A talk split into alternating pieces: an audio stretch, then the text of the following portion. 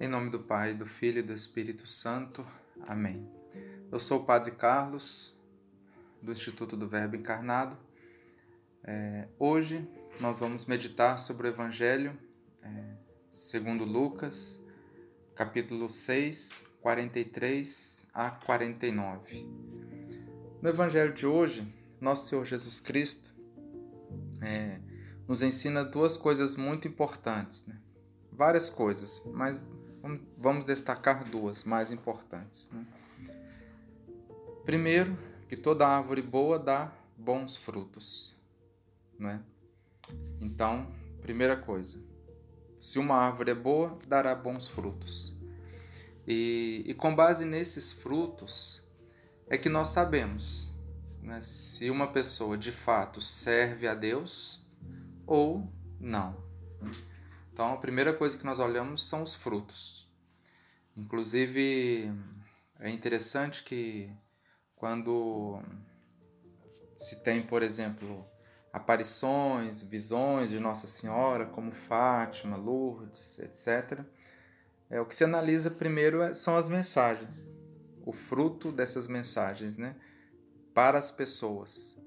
A Nossa Senhora que apareceu e pede para que as pessoas façam penitência, é, peça, pede também para que as pessoas possam rezar o rosário, é, se confessarem frequentemente, rezar pelos pecadores. Então nós vemos que é, os frutos desta, desta, desta, destas mensagens são frutos que, que aproximam a alma de Deus, né? Daquelas pessoas que cumprem o que fala as mensagens. São bons frutos, né? É, então vai analisando essa questão, né? Quais os frutos desta devoção? Né? Então, por exemplo, uma devoção à Nossa Senhora de Fátima, né? das aparições, é, as mensagens dos pastorzinhos, quais são os frutos? Ah, os frutos são frutos de penitência, são frutos de conversão, são frutos né, vai vendo que são frutos todos de Deus, digamos assim, todos bons, sobrenaturais. É, então, é, aí que a igreja vai olhando fala, não, então essa, essa mensagem é autêntica, pelos frutos desta mensagem, por exemplo, né? E, então, uma coisa, primeira coisa, uma árvore boa dá bons frutos, né? E se uma árvore dá maus frutos, então essa árvore não é boa. Outra coisa, é, Nosso Senhor diz assim: é, Todo aquele que vem a mim ouve as minhas palavras e as pratica. E eu vos mostrarei a que é semelhante. Né? É, é semelhante ao homem que, edificando uma casa, cavou bem fundo e pôs os alicerces sobre a rocha. As águas transbordaram, precipitaram-se as torrentes contra aquela casa e não puderam abalar, porque ela estava bem construída. Mas aquele que as ouve e não as observa é semelhante ao homem que construiu a sua casa sobre a terra movediça, sem alicerces. Né? E a torrente investiu contra ela e logo ruiu. Grande foi a ruína da casa. Né? Então, olha, é, outro ensinamento então. É, quem ouve as palavras de nosso Senhor e não as observa, não, coloca, não as coloca em prática, é semelhante ao homem que construiu sua casa sobre a terra movediça, sem alicerces.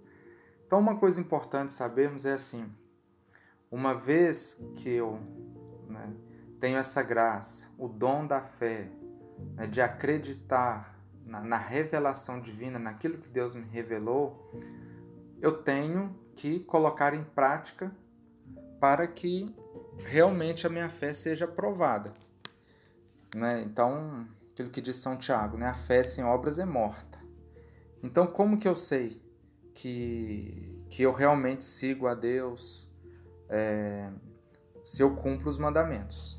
Então, se eu não cumpro os mandamentos, eu não sirvo a Deus. Né? E o que acontece? Acontece que muitas pessoas, às vezes, por mais que, é, como disse no Evangelho sei se há dois domingos atrás, me parece.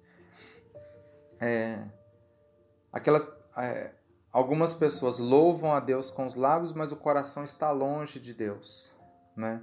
Então é aquelas pessoas que ouvem a palavra, mas não as pratica, não as observa. E aí, quando vierem as provações, essa pessoa vai perder a fé, né? É o que acontece com muitas pessoas, às vezes, que nós vemos é, que eram católicas e se tornam protestantes.